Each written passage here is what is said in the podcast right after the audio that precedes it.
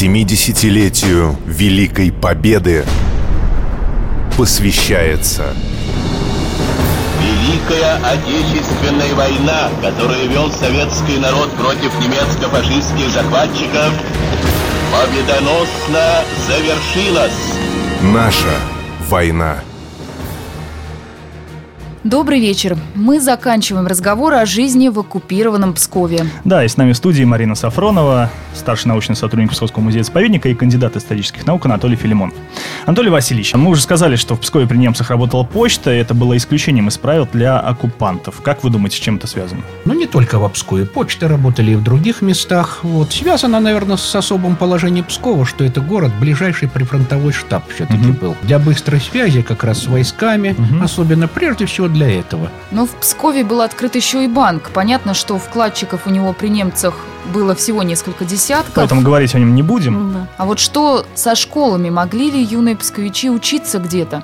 Ну, что касается образования, давайте начнем с политики. Во-первых, Да. политика э, Германии в отношении э, оккупированной России, будем говорить, Советского Мгм. Союза, э, это четыре класса образования. Это тот максимум, который э, должен быть у рабов.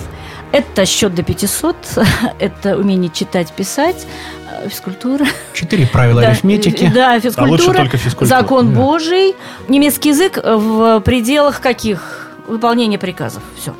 Вот. И э, действительно, начальная школа, вот и э, открываются, ну, в первый год практически они не работали, открылись уже в 42 году начальные школы. Но начальные школы, действительно, не все дети могли учиться там. Школ 4-5, вот так вот в общей сложности, Это оказались городе, открытыми да? на весь город, да. И училось там, ну, несколько сот детей всего, где-то до 500, до 600 детей. А в селах были школы, нет? Открывались? В селах немцы? были, ну, Открывались и в да, селах э, тоже. они продолжали работать. А я что-то читал, что школы могли появиться только там, где гарнизон был более там... Не всегда. Не всегда, Где не были всегда. условия, А. ну вот мама моя вспоминает, вот а, у нее деревня была небольшая, школа была, да, они ходили там сколько-то, но опять же, вот э, почитайте, если что там в учебниках говорилось.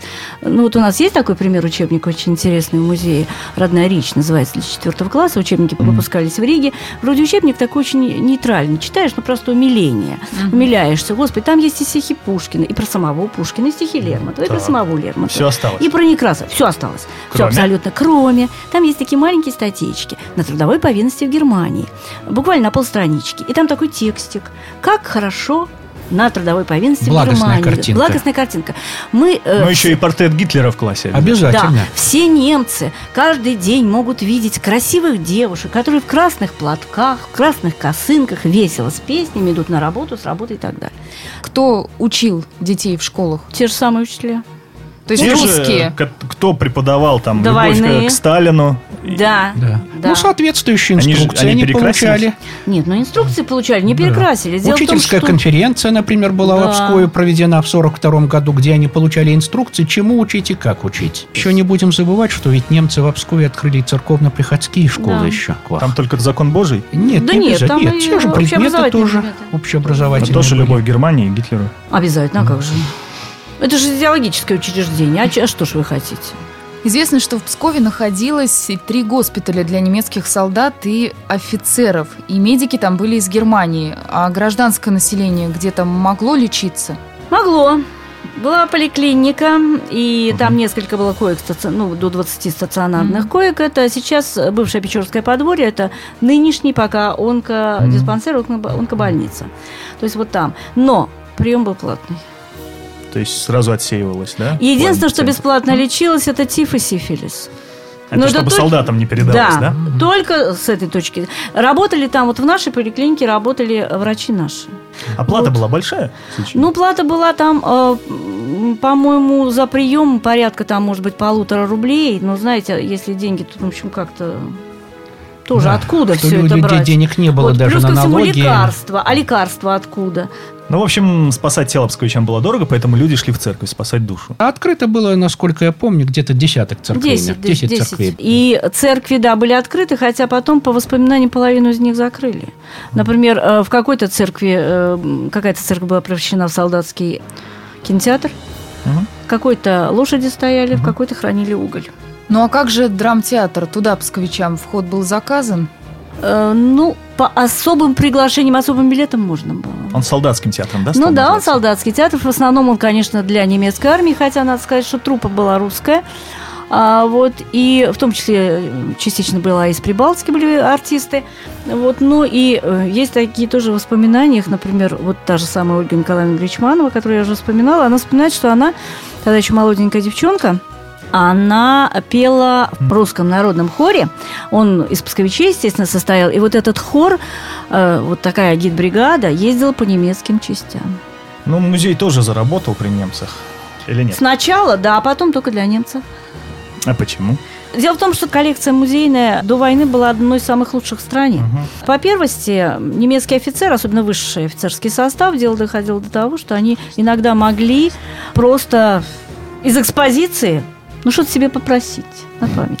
Немцы даже издали путеводитель по Пскову. То есть предполагалось, что будут ездить в город туристы. Путеводитель действительно был. Ну, что интересно, что в период германской оккупации 18 года тоже путеводитель был выпущен. Так, И вот на те же теперь- грабли. Да, Я знаю, что 27 июля 43-го в городе даже прошел футбольный матч между псковскими любителями и немецкими солдатами. Вот только история умалчивает, кто его выиграл. Естественно, знаете, кто выиграл. Тут Кто? даже и спрашивать не надо. Немецкие солдаты выиграли.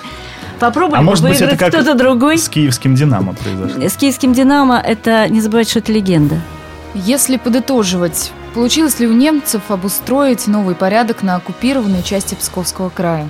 Ну, разумеется, ни на одной оккупированной территории свой новый порядок не утвердили оккупанты.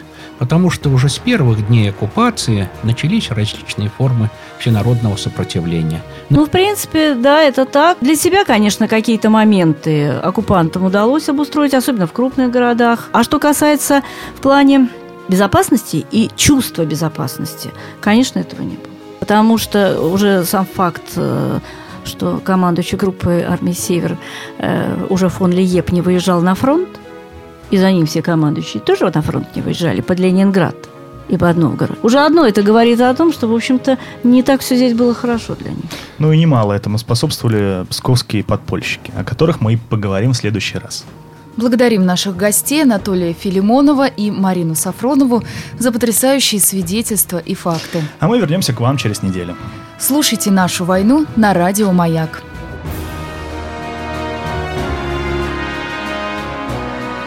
Наша война.